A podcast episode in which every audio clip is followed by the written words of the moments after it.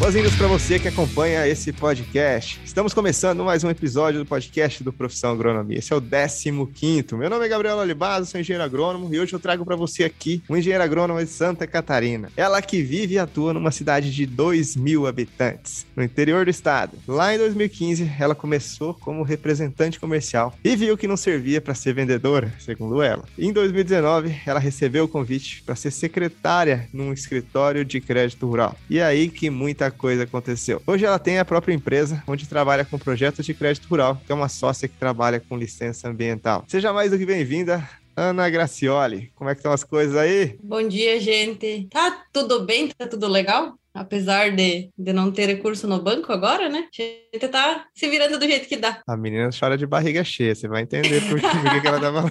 Você vai entender mais pra frente.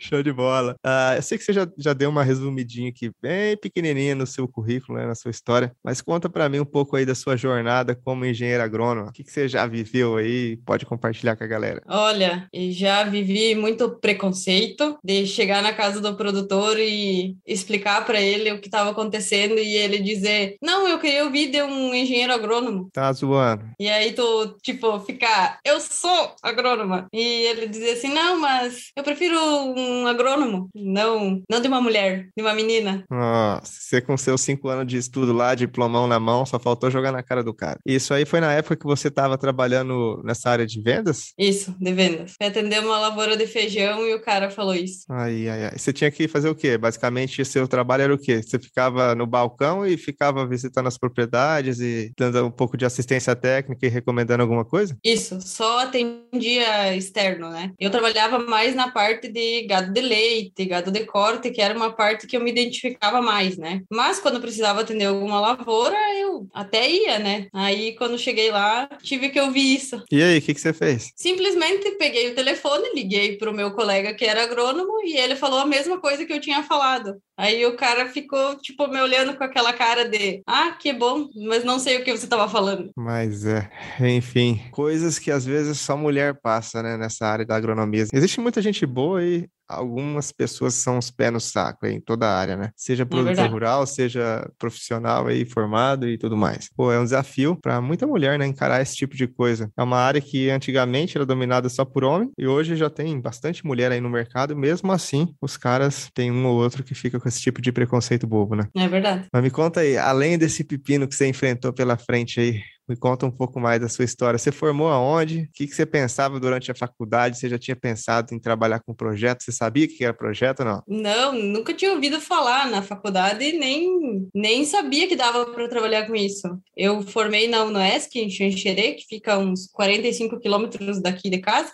Durante a faculdade, nunca ouvi falar sobre isso. A gente fez a, a matéria de avaliações e perícias e tal, mas a única coisa que o professor ensinou foi avaliar uma propriedade, avaliar avaliar uma casa. Ele não, não falou que, que podia trabalhar com isso. A gente teve uma matéria de projetos e tal, mas também não não entrou nesse nesse assunto. E quando o cara que era meu amigo me convidou para trabalhar com ele, eu fiquei assim, tipo, tá, mas faz o que isso, né? Porque licença ambiental, beleza, a gente é produtor rural, então tinha um conhecimento, né? Sabia que que precisava disso. Mas projeto para crédito, a gente sempre ia no banco e o banco se virava a fazer, né? Então, tipo, como é que eu, que não sei de nada, vou fazer isso, né? Exatamente. E aí, você topou o desafio? Você já estava de saco cheio dessa área de vendas, de encarar produtor pé no saco na roça? Como que foi? Na verdade, já fazia dois anos que eu estava em casa, né? Ajudando aqui em casa e tal, e procurando um emprego. Mas quando ele me convidou, assim, eu pensei, mas vou lá fazer o quê, né? Pensei, vou ficar num escritório escritório sentada fazendo o quê? Aí quando chegava os produtores nos primeiros meses, assim, eu ficava tipo, o que, que eu tenho que perguntar? O que, que eu tenho que fazer que eu não, não sei, não, não parecia. Sempre que, que chegava alguém, me dava aquele frio na barriga, aquela vontade de sair correndo, dizer assim, dá licença que eu tenho que,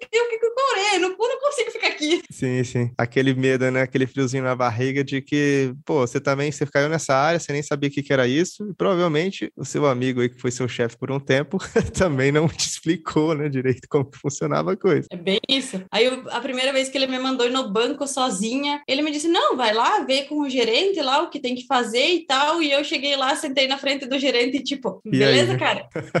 E, e qual que era a sua função nesse escritório? Além de ser, vamos dizer assim, secretária lá, tá na frente atender o produtor rural, o que mais que você fazia? No início era para ser só secretária. É, receber o documento, pegar as informações e ficar nessa parte, né? Limpeza e tal. Aí eram uns três meses que eu tava trabalhando lá e ele disse: Não, pega aqui um custeio e faz. Mas como que eu ia fazer se eu nunca tinha visto fazer, né? Aí eu conversei com a guria que trabalhava no outro escritório, ela mais ou menos me explicou pelo WhatsApp, né? A gente foi fazendo. Aí passou três, quatro meses, eu tava fazendo tudo sozinha já, tipo, e ainda ouvindo, né? Como se eu não soubesse fazer nada. E, e depois de, de um ano, ele mal assinava os projetos. Eu, eu e, a, e a guria do outro escritório fazia tudo, e ele mal chegava para assinar os projetos. Então, em, em um ano que eu não sabia nem o que tinha que fazer, já tava me virando sozinha e ligando em Senop, em Central e, e fazendo Virando. tudo. Caraca, então.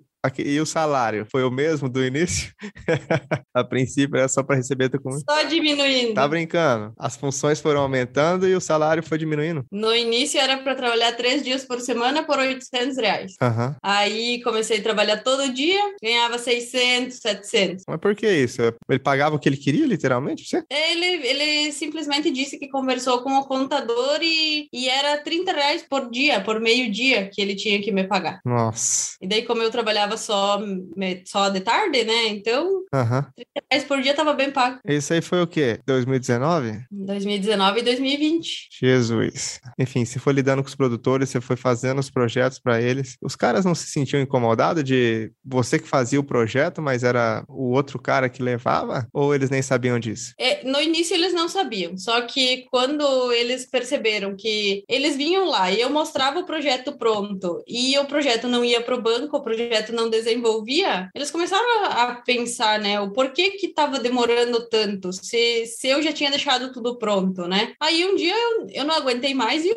falei para um dos clientes, eu disse, ó, o teu projeto tá aqui pronto já faz mais de uma semana e o meu chefe simplesmente não assina o projeto. A única função dele aqui no escritório está sendo assinar o projeto e ele não tá nem indo atrás de assinar o teu projeto. Aí ele, que era bem calminho, né? Pegou o telefone, ligou e desossou, né? Que nem a gente chama aqui, né? Esculachou o projetista por causa de uma, bo- uma bobeira dessa, né? O cara Isso. enrolando para assinar, sendo que o negócio estava pronto. Jesus. Aí o meu chefe me chamou para conversar como se eu fosse a errada da história. Simplesmente me esculachou, que nem você falou. Me, me chamou de antiética, de tudo que tu pode imaginar de nomes bonitos, né? Aham. Aí, quando ele ouviu de um gerente de um banco que xingou ele pelo mesmo motivo, também caiu nas minhas costas. Também tive que levar a bronca por causa disso. Ele, ele disse com essas simples palavras: Você não fez a tua função que era me ajudar. Sendo que você foi contratado só para pegar a documentação, pegar as informações do produtor, repassar para ele e ele fazer a coisa, né? E você já estava fazendo Ele tudo, fazer a coisa andar. Ele só dando a canetada lá. E em que momento aí que você criou coragem de chutar o balde aí, porque você não tolerava mais esse tipo de situação, pediu as contas e começou a trabalhar por conta própria? Como foi? Na verdade, foi meio que ideia de um produtor. Ele veio no escritório no mês de abril. Não tinha crédito no, no banco, né? Não tinha recurso. Mas o gerente falou para ele: vamos deixar o teu projeto pronto para quando abrir o plano safra, a gente já coloca o teu, teu projeto para rodar e vai liberar logo. Era um projeto de 2 milhões. Então, tipo, ele precisava que liberasse logo, né? Deixei o projeto praticamente pronto, um projeto que eu nunca tinha ouvido falar. Tipo, eu era acostumada a fazer Pronaf, Pronamp, quando muito, né? O cara me vem lá com mais,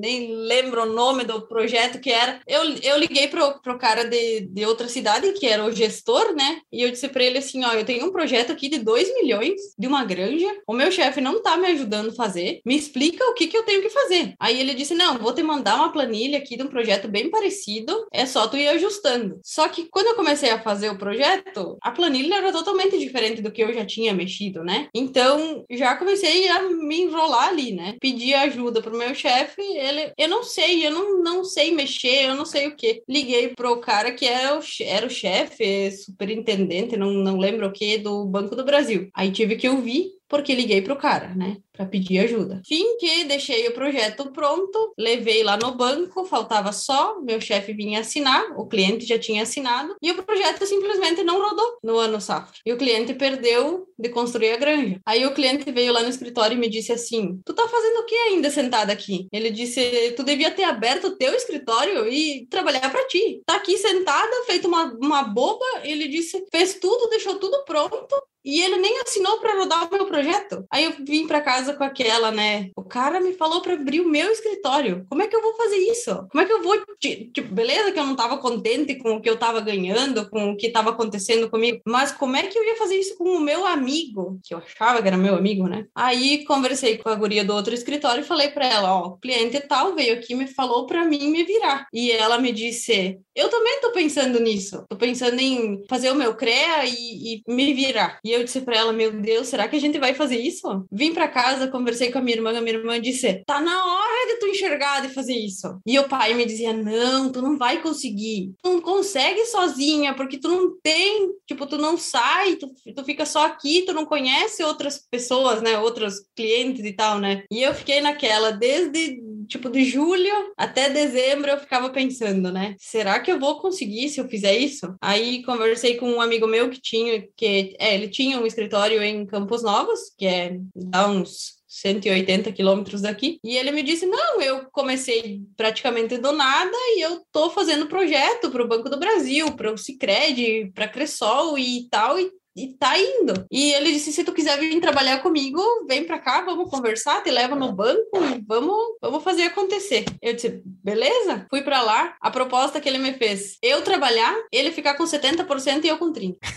Você deve ter dado uma risada na cara dele nessa hora. Não, na minha cara de pau maior que eu pude, eu disse assim: não, beleza, eu vou pra casa, vou conversar, vou pensar e te dou uma resposta até amanhã. No outro dia, eu, eu disse pra ele: olha, eu pensei bem e eu acho que não que vou deixar quieto, vou procurar um outro emprego e, e tal. Aí era época de política, né? Recebi uma proposta de trabalhar na prefeitura e tal. Aí eu pensei assim, com essa ideia da proposta de trabalhar na prefeitura, que o cara que era candidato a vice-prefeito veio no escritório falou na cara do meu ex-chefe que a partir do momento que ele ganhasse a eleição, eu ia trabalhar com eles na prefeitura, eu disse, bom, vou usar essa tática, vou abrir o meu escritório e vou sair de fininho, né? Fingindo que nada tá acontecendo. Vim para casa, falei para minha irmã, a minha irmã disse: "Tu já devia ter feito isso". Conversei com a menina que é contadora aqui na cidade e pedi para ela: "Quanto que custa para abrir uma empresa? Como que funciona e tal?". Ela me disse: "Não, custa tanto, é, é rapidinho, é tranquilo, não sei o quê". Cheguei para ele,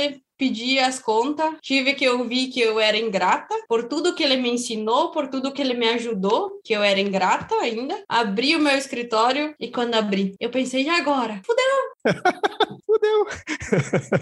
e como foi? Ai, cara, no, no primeiro, nos primeiros dias, assim, tipo, empresa aberta, e agora? Eu vou fazer o quê? Não entrava uma mosca ali. Não, tipo, pedi demissão em dezembro. Dezembro não tem recurso no banco. Aí a minha irmã disse: não, vamos, vamos mandando mensagem para os clientes, vamos correndo atrás, que quando chegar ou que começar a vir recurso no banco, o gerente falou que vai te ajudar. Eu disse, tá, né? Mas aqu aquela, as, as formigas caminhando na, no corpo, De medo de dar tudo errado, né? Aí, no dia 19 de janeiro do ano passado, de 2021, a minha amiga, que hoje é minha sócia, me chamou. Ela disse: Viu, eu tenho um escritório, eu trabalho com crédito rural, eu trabalho com licença ambiental e, e, e essas coisas. E a guria, que era minha sócia, saiu. O que, que tu acha de trabalhar comigo, já que tu tu trabalhava com isso e tal. Daí eu disse para ela, bah, mas agora eu, eu já abri a minha empresa. Daí ela me disse, mas vem aqui em casa, vamos conversar. Eu fui lá, naquela expectativa, sabe? De, tipo, chegar lá e, e, e, dar certo e conseguir fazer acontecer, né? Cheguei lá, ela me disse assim: O que que tu acha? Eu fico com a minha empresa, tu fica com a tua, a gente trabalha junto, divide o que der de lucro, divide o que der de despesa e, e vamos trabalhando assim até o dia que a gente se acertar. Vim para casa, conversei com o pai e a mãe, com a minha irmã. O pai e a mãe ficaram meio assim. A minha irmã disse: Eu não pensava duas vezes, mas que dá tudo errado e ter que se surrar e sair correndo, não, não vai acontecer, né? E já estamos aí um ano e meio com mais de 20 milhões de projeto liberado, umas 20 licença ambiental feita, fora fora outros serviços, né, que a gente faz. Caraca, hein? Que história, hein, Ana? Eu acho que, pegando um pouco das coisas que você falou, né? Você falou, ah, quando comecei a fazer projeto e tal, eu não sabia fazer, aí eu pedi para não sei quem, o cara me passou um modelo, a planilha era diferente, nananã. Acho que muita gente que tá começando, né, e fica atrás de modelo. E aí o cara pega um modelo, ele acaba às vezes cometendo o mesmo erro do cara que fez o modelo. e aí que a coisa, a coisa aperta para ele, né? O projeto bate e volta, bate e volta, e o produtor vai ficando enfurecido com esse, com esse erro atrás de erro, né? É verdade. Mais importante do que pegar um modelo pronto e tentar base, se basear em modelo é aprender a fazer o projeto, né? Acho que foi em que fase aí que você me encontrou pelo caminho? Como foi que você me, me encontrou aí, veio pro treinamento em crédito rural? Eu já tinha visto o teu Instagram no, no patrocinado, né? Mas eu pensei, tipo, vou fazer o treinamento para quê se eu já trabalho com isso, se eu já sei fazer, né? Aí quando eu peguei o primeiro projeto sozinha de verdade para olhar, assim, pensei, e agora? Que eu não tenho mais a Carla, né? Que era a guria do outro escritório, que eu não tenho mais a Carla para ligar, para pedir para ela, viu, aqui nessa caixinha que tá escrito aqui 2015, eu coloco o quê? Aí eu pensei, vou fazer esse curso, vou ver o que que ele, que ele me diz que eu, que eu ainda não sei. Fui lá, comecei a, a olhar as tuas aulas, eu vi que praticamente eu sabia de, de de tudo que, que ia colocando no projeto, que a minha única dúvida era que eu não soubesse fazer, não que eu não sabia de verdade. Faltava segurança, né? E faltava segurança, aquele medo, sei lá. Aí quando terminei, terminei não, porque ainda não terminei o teu curso. Nem precisa, pô. Acho que mais importante do que terminar é fazer alguma coisa daquilo ali e aquilo ali já se pagar. E pelo jeito para você já se pagou com sobra aí, né? Pô, eu, eu fui assistindo as tuas aulas, daí fui conversando contigo nos projetos que eu tinha um pouco de dúvida ainda, e aí fomos se virando e fizemos acontecer. Top. Acho que mais importante do que, cara, tem, tem gente que vem pro treinamento e fica, pô, enquanto não acabar tudo, eu não vou começar, né? Você já tinha começado, na verdade. É isso aí. Aí a pessoa vai assistir três vezes e fica com medo, e enfim, cada um é de um jeito. E tem gente, cara, que no primeiro módulo o cara já sai, já, pô, outro dia fechei uma turma recentemente, o cara entrou, já tinha ido no banco, já tinha conversado com não sei quem, já foi bem recebido recebido, já foi mal recebido em outro, já pediu ajuda nisso, como que eu faço? Já orientei, o cara vai indo. Né? Acho que mais é importante do que começar sabendo tudo, que nunca você vai saber tudo na vida, né? eu não sei tudo, ninguém vai saber tudo, só o papai do céu lá em cima, é você começar antes de estar pronto, porque os desafios eles vão aparecendo e você vai sabendo é, onde procurar aquelas respostas que você não tem no momento, né? É verdade. Tem uma, uma sacada que, que eu gosto de passar pra galera, é essa aí. É, e você passou por algum momento aí, desde que você começou, que você falou, cara, não vai dar certo, ou você sempre teve, enfim, força aí para levar a coisa para frente? Como que foi? Ah, não, a gente sempre pensa que vai dar merda, né? Ainda mais com seu pai, né? É incrível isso, né? Porque às vezes as pessoas que a gente ama, elas tentam nos proteger, falando, cara, não vai, né? Com medo de você, às vezes, quebrar a cara lá na frente, né? É Sendo que o fato de você ter ido, mesmo ele ter te recomendado contra no início, te fez fazer mais de 20 milhões em projeto hoje, né? Sendo que você tava aí ganhando 600, 700 reais por mês, aguentando bucha, né? Aguentando bucha. E uma, um destaque aqui pra sua irmã, né, cara? Queria ter uma irmã dessa aí, hein? Todo mundo acho que deveria ter uma irmã dessa, que só empurra pra frente. e ela trabalha contigo hoje em dia ou não? Ela trabalha aqui em casa, né? Mas quando, quando eu preciso, ela é minha secretária também. Às vezes ela sai comigo, eu tô dirigindo, um cliente chama, ela vai respondendo, vai me perguntando e vai me ajudando. Ela, ela sempre diz, nas horas vagas eu sou secretária. Show. Parente para essas coisas mesmo, né? para ajudar quando precisa.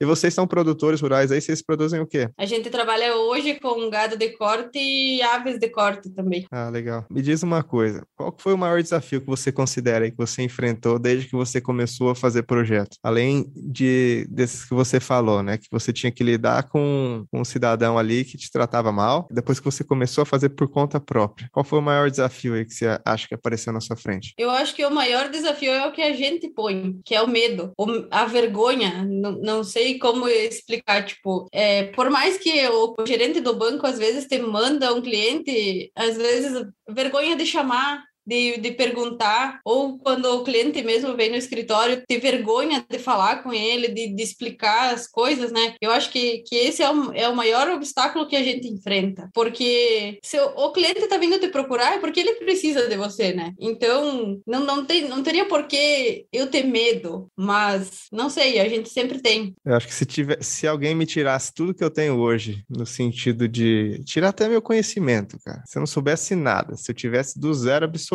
sem um puto furado, mas tivesse com a mentalidade que eu tenho hoje, acho que eu conquistaria tudo de novo. Acho que o grande segredo é isso, né? A gente ter uma mente próspera aí, porque às vezes as pessoas não vão para trás. Você quer, pô, você quer ajudar um amigo que tá naquela situação, sem incentivo, fala isso, faz assim, faz assado. Cara, vou fazer, não faz. Aí, pô, mas se o cara fizer, ele vai ter, ter chance de ter muito mais sucesso do que ele tá tendo fazendo o que ele tá fazendo agora, né? Então acho que a mentalidade de não desistir, de ir com medo mesmo, né? Tem uma frase aí, famosa frase, coloca a fralda e vai com medo mesmo. é muito válida. É verdade. Porque o cara tá com medo, nunca atendeu um produtor, às vezes tem medo de não saber uma resposta que o produtor vai perguntar. E daí? Você não nasceu sabendo tudo, o produtor pergunta, você não sabe, você vai pesquisar. Fala para ele, pô, te retorno depois, vou buscar informação e boa, ninguém morreu. e a chance, além de ninguém morrer, a chance de você faturar alto e conquistar o produtor sendo honesto com ele é grande, muito melhor do que você dar qualquer tipo de resposta, né? Lembro que uma vez eu estava fazendo um estágio em uma, uma grande multinacional na época da faculdade e eu fui acompanhar um cara lá de, enfim, fazia pesquisa aí a campo e tal, e tinha um cara de uma cooperativa, né? É, atendendo o produtor. Eu lembro que a gente era muito perguntador, assim, aí eu e os outros moleques que estavam comigo. E o cara, um dos meus amigos perguntou: ah, o que, que é isso aqui, né? Numa folha de soja.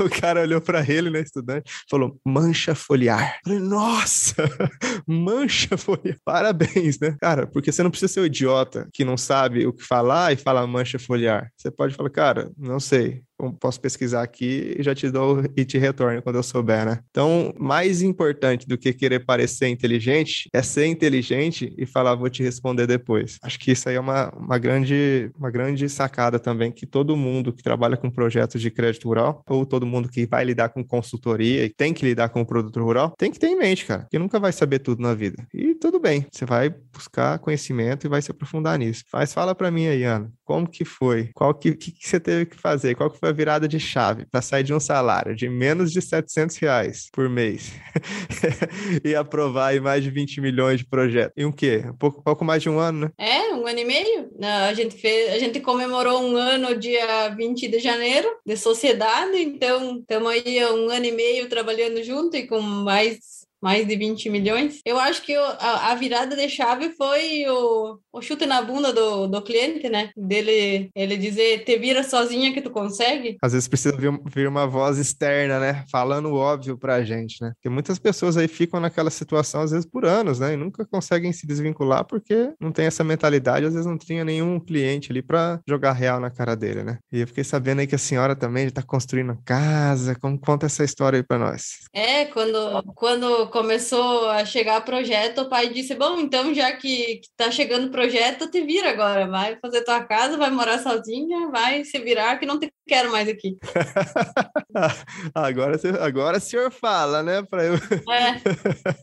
agora o senhor incentiva. Né? Aí foi, ele foi comprar o terreno para mim e, e ele foi junto no dia de, de ver o projeto da casa, que quando chegamos lá, as arquitetas tinham desenhado mais ou menos do jeito que eu tinha falado. Ele disse: não, é de, desse jeito aqui que nós vamos fazer.